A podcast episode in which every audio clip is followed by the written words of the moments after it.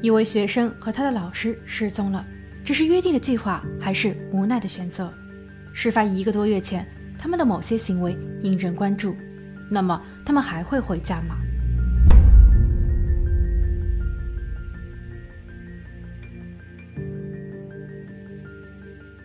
？Hello，大家好，我是桂林一。今天的故事发生在田纳西州科尔雷奥卡。科尔雷奥卡是一个大约有着五千人口的小镇。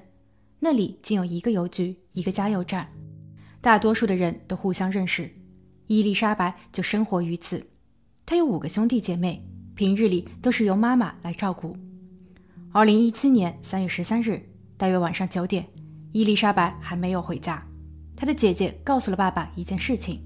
她说，当天早上，伊丽莎白在出门时很神秘地说道：“如果今晚六点她还没有到家，那么就必须要报警。”父亲安东尼听后大为震惊，为什么女儿会提出这个要求？她是遇到了什么困难吗？在寻找女儿一个小时无果后，父亲给当地的警署拨打了电话。警员询问伊丽莎白的具体情况，父亲安东尼似乎有些尴尬，因为他终日忙于工作，家中的全部收入都来源于他的灭虫事业，所以整个家和孩子们都交由老婆照顾。他对于伊丽莎白的了解并不多。安东尼只能简单的描述，女儿伊丽莎白今年十五岁，是一个非常普通的女孩，喜欢吃零食、看电视，有一点像假小子。她沉迷于电动游戏，过去也没有接受过传统的在校教育。伊丽莎白的母亲会把她留在家中亲自受教，但在不久之前，母亲被逮捕了，因为家中的几个孩子联合起来向政府控告了她。说母亲在家时会经常对他们做出不当的行为，虽然他们知道这样做很有可能会让他们永远的失去母亲，但他们需要自保，别无选择。在母亲离开家后，父亲安东尼有些焦头烂额，他把几个孩子都送入到了正规的学校，但即便他们不在家中，安东尼仍然无法定性工作，因为家里始终还有一堆家务等着他。所以他没有时间和精力去陪伴和了解每一个孩子。伊丽莎白从本学年开始进入学校，她有一些不合群，这可能与以往的长期在家有关。她遇到了一位很好的老师泰德，五十岁的泰德从教多年，他是地方检察官库珀的高中同学，他被学生们称为一个很酷的老师。他严肃中带着幽默，曾经去到巴拿马的热带雨林给人授课。这样的经历为他增添了几分神秘感。伊丽莎白在入学校后被分入到了他的班级，泰德对他非常友善，他不仅帮助他适应新的环境，额外为他辅导作业，还在周末时和其妻子吉尔带着他一同去教会。教堂会举办一些课题探讨，比如让大家讨论如何克服困难。泰德总会鼓励伊丽莎白勇于发言。但一个多月前，一月二十三日。有一位同学报告说，他看见泰德在亲吻伊丽莎白。学校对此事件进行了调查，并在一周后向警署备案。虽然伊丽莎白有澄清那是一场误会，是举报的同学看错了，但泰德还是在二月中旬被学校开除了，而且他可能面临了刑事起诉。伊丽莎白对此非常忧心，她不想让泰德因为自己而含冤。伊丽莎白的同学们也都非常喜欢这位老师。他们开始纷纷责怪伊丽莎白，说她害了老师。现在伊丽莎白不知去向，父亲安东尼非常的恐慌。莫非是伊丽莎白太过自责，想不通，走了极端？这时，警局的另一通报警电话被接听，对方叫吉尔，是泰德老师的妻子。他说泰德失联了。泰德一早问吉尔索要了他的尼桑车，泰德说要去外地面试。然后他就此失联，而且泰德最近总是患得患失。他在昨晚的表现非常古怪，特意当着妻子吉尔的面煮了咖啡，让吉尔记住每一个步骤。他说他今后再也不能给妻子煮咖啡了，他害怕自己很快就会因为亲吻的事件而入狱。吉尔担心泰德会不会是找了个地方轻生了。两个报警电话让警员开始思考：老师和学生同时消失。难道他们在一起吗？二零一七年三月十四日，警员启用了安珀警报，通过电台、卫星、短信等发布了关于伊丽莎白的失踪信息。在等待结果之际，他们还火速调阅了伊丽莎白和泰德的通讯定位，并发现这两个人真的在一起。根据视频监控显示，他们在十三日早上七点四十五分出现在了一家酒吧里。伊丽莎白先到，然后泰德走了进去。不到五分钟的时间，两个人就走出了酒吧，坐上了尼桑车。伊丽莎白似乎把自己的包落在了酒吧中。早上八点三十二分，他们的车进入到了加油站。下午三点三十分，两个人的手机定位显示。他们已经到达了距离他们镇七十多英里外的阿拉巴马州，但这是他们通讯设备所发出的最后一个信号。而当警员赶往酒吧，翻看了伊丽莎白所留下的包裹时，里面有一张纸条，上面写着“纽约”。结合伊丽莎白在十三日离家时委托姐姐的报警提示，警员立马发出了逮捕令。伊丽莎白的离开应该是被泰德所逼的。伊丽莎白的情况。岌岌可危。三月十五日，纽约的警员和志愿者们都出动了，他们行走于大街小巷，留意着每一个角落。根据伊丽莎白所留下的线索，他们很有可能出现于此，但结果一无所获。有人开始议论，或许是伊丽莎白自愿的，她所留下的线索是一个骗局。她爱上了这位老师，在校期间不断尝试与其接近。据说他们的关系好似父女。泰德的妻子吉尔也在一次参加教会的活动时表示，伊丽莎白就像是他们的女儿。但这一位女儿越过了底线。他们在教室接吻，举报人并没有看错，哪怕两人都矢口否认。与泰德共事过的安德森表示，泰德做事的目的性非常强，而且喜欢把控全局。泰德在做教师前是当地一家医院的呼吸治疗师。他的技术并不好，有些病人不愿意接受他的治疗。泰德对此非常气愤，并在下一次见到那一群病人时，故意延后了他们的就诊时间，让病人干等很久。泰德说：“他只喜欢听话的。”由于医院的收入太少，泰德转行做了教师。根据该地区的法律规定，老师是被允许在放学后开小班辅导学生的，而这些灵活的收入正是泰德所喜欢的。这一番言论让大家更是浮想联翩：一个是迷失了方向的女孩，另一个是喜欢操控、目的性极强的中年男人。他们的离开可能是各取所需。三月十七日，两人失联第五天，泰德的妻子接受了媒体的采访。面对镜头，他说：“我们之间有三十一年的婚姻，我不想轻言放弃，我会选择相信和站在你的身边。”这次的离家出走闹剧是时候结束了，向警方自首吧，把孩子带回家。同日，泰德被列入田纳西州的十大通缉名单中。三月二十四日，依旧没有泰德和伊丽莎白的消息，大家都很紧张，真心希望他们能够平安归来。伊丽莎白的老师们筹集了一万美元，这笔款项将用来奖励给那些提供有效线索的人。直到二十五日，警方一共收到了一千多条线索，但没有一条是被证实的。三月三十一日，失联第十九天，警员收到了一条信息：在两周前的三月十五日，泰德和伊丽莎白出现在了俄克拉荷马州的沃尔玛超市中，他们使用了现金购买了食物。泰德留起了胡子，伊丽莎白的头发也染成了暗红色。警方怀疑这两人所使用的交通工具。也可能进行了更换，这将大大增加搜索的难度。此时，泰德的妻子开始申请离婚，理由为婚姻中产生了不当的行为和分歧。泰德的妻子还向警方透露，家中少了两把手枪和四千五百美元现金。他在打扫房间时发现了泰德所留下的纸条，上面写着：“我会去弗吉尼亚或是华盛顿，我想一个人冷静一下，请不要联系警察。”伊丽莎白的家人表示，他们只希望伊丽莎白能活着。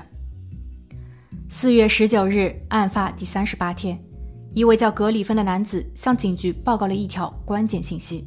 他称，伊丽莎白和泰德就住在加州的塞西维尔村。大约在四月七日，格里芬见过他们。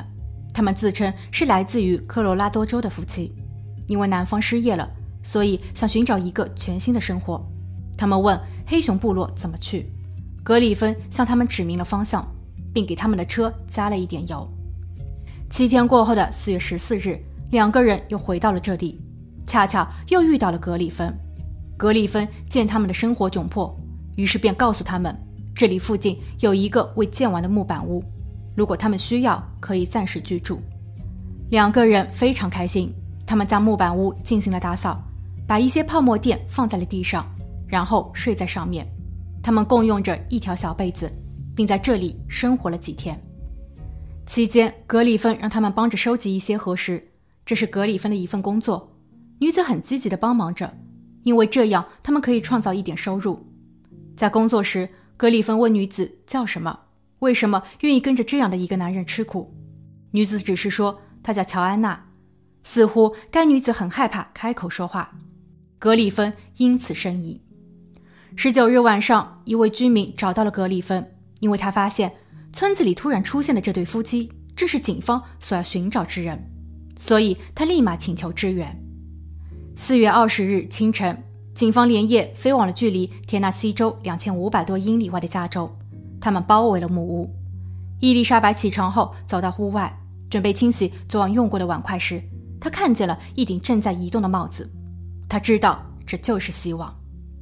当泰德从屋内走出，准备到灌木丛中采集食物时，他被警员直接扑倒在地。警员将两人带回了田纳西州。伊丽莎白在失踪后的第三十九天，终于又回到了这个熟悉的小镇。她被安排入院进行身体检查和心理治疗。面对警方，伊丽莎白落泪了。她终于说出了真相。二零一七年三月十三日，伊丽莎白和泰德同时消失。三十九天后，他们在北加州的一个简易木屋中被找到。两个人的身体均无大碍，但伊丽莎白的内心却遭到了重创。伊丽莎白说：“二零一六年秋季。”她满怀憧憬踏入了高中校园，但却发现自己被孤立了。所有的同学都有自己的社交圈，但她完全融入不了。让她唯一感到温暖和希望的是老师泰德。泰德送给了她一本圣经，并时刻关心和鼓舞着伊丽莎白。泰德说：“如果有什么问题，都可以找他。”伊丽莎白坦言自己非常沮丧，她想要去看医生，并服用一些抗抑郁的药物。泰德说：“不需要那么麻烦，他会照顾好伊丽莎白。”泰德有时会告诉伊丽莎白一些古怪的事情，例如，泰德将自己描绘成一个神秘的大人物。他说自己是中情局的特工，有着百万资产，并秘密地为国家做过很多事情。伊丽莎白在听后似信非信。二零一七年年初，泰德发送了一条信息给伊丽莎白，内容为：“你是我心中永远的牵挂。”伊丽莎白认为这是一种关心，泰德就像是自己的父亲，所以他很诚实的回答：“我期待去学校，因为有你。”泰德在随后连发了数条还有成人内容的信息，他还说伊丽莎白必须在一个小时内逐条回复，这是对于泰德的尊重。有一天，伊丽莎白独自一人在教室，她已经整理好了书包，准备回家。泰德走进了教室。然后他把伊丽莎白推到了墙角，这是泰德第一次亲吻她。他告诉伊丽莎白：“若你一丝不挂，会很好看。”伊丽莎白哭了，她无法接受，也不敢告诉任何人。一月二十三日，亲吻事件再次发生，并被某位同学看到后进行了举报。校方并没有第一时间采取措施，泰德依然是伊丽莎白的班主任。当学校在多日后。终于派人来询问伊丽莎白时，其实泰德已经花了很长的时间给伊丽莎白洗脑。他让伊丽莎白相信那只是一场误会，是举报者在臆想。二零一七年三月，泰德丢失了工作。他约了伊丽莎白见面，两人吃饭、看电影、去教堂。他说他想逃亡，并要求伊丽莎白陪同左右，要不然他会选择轻生，并在自己走极端前。拉着伊丽莎白的几位家人做垫背，伊丽莎白其实并不愿意，她想要去告发，可又担心泰德真的会这样做。所以在他离开的那一天留下了线索。当时他以为他们会去纽约，因为泰德说过他想去。三月十三日，伊丽莎白跟着泰德上了车，泰德将武器放在了控制台上。伊丽莎白非常害怕。当他们开车路过一个桥梁时，泰德命令丢弃一切的设备，包括电脑、手机等。他还用螺丝刀弄坏了汽车的定位装置，并且在抵达某家旅馆后，把汽车牌照给卸了。他们每天都在赶路，每个晚上所住的旅馆都不一样。泰德预定的房间里只有一张床，这让伊丽莎白感到恶心。晚上睡觉时，他会要求伊丽莎白不穿衣服。如果伊丽莎白需要用洗手间，他也不可以关门，因为泰德需要实时监管。泰德睡得很浅，所以伊丽莎白根本没有机会逃离。另外，伊丽莎白的身体也在这一段时间变得虚弱，因为泰德不允许她摄入太多的热量。泰德喜欢瘦小的类型，所以整日吃沙拉的伊丽莎白也没有太多的力气做越狱的事情。他们一同穿越了九个州，当抵达加州时。伊丽莎白看见了关于他的安珀警报，泰德开始慌张。他购买了皮划艇，想着出海后划到三千海里外的巴拿马，但由于海浪太大，他们的皮划艇刚划出不久后就翻了。随后，他们遇到了格里芬，并在其指引下抵达了黑熊部落，一个相对原始的群居社区。那里没有电视、收音机，也没有手机和互联网，甚至都没有报纸，完全的与世隔绝。也许就是泰德选择于此的原因。伊丽莎白和泰德假装成夫妻，部落里的人对他们很友好，分享了食物和床铺。伊丽莎白很少说话，她会跟着部落里的人学习生存技巧，但泰德却不屑一顾。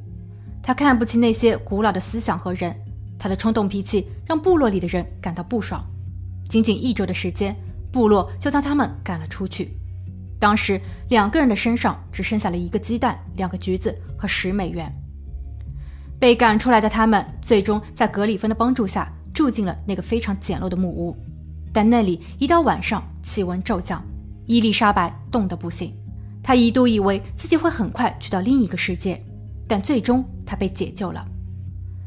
泰德在被警员带走前还低声地告诉伊丽莎白，让伊丽莎白告诉警员。离家是他自愿的行为，泰德只是在保护他。伊丽莎白对此觉得非常可笑。对于伊丽莎白的供述，泰德没有否认，他说这是魔鬼让他这么做的。但或许他还没有意识到，他自身就是那个魔鬼。泰德被判二十年徒刑。他在二零二零年时申请提前释放，因为他有严重的高血压、肥胖症和胃病。疫情的来临让他觉得自己属于高危人群，但法院拒绝了。现在，泰德和吉尔已经离婚。吉尔表示，他对于泰德的行为不知情。伊丽莎白所就读的学校对此案并未道歉，他们将事件的责任完全归咎于泰德。伊丽莎白现在已经结识了新的男友，她的人生正在重新开始。好了，今天的案件就分享到这，我们下期见。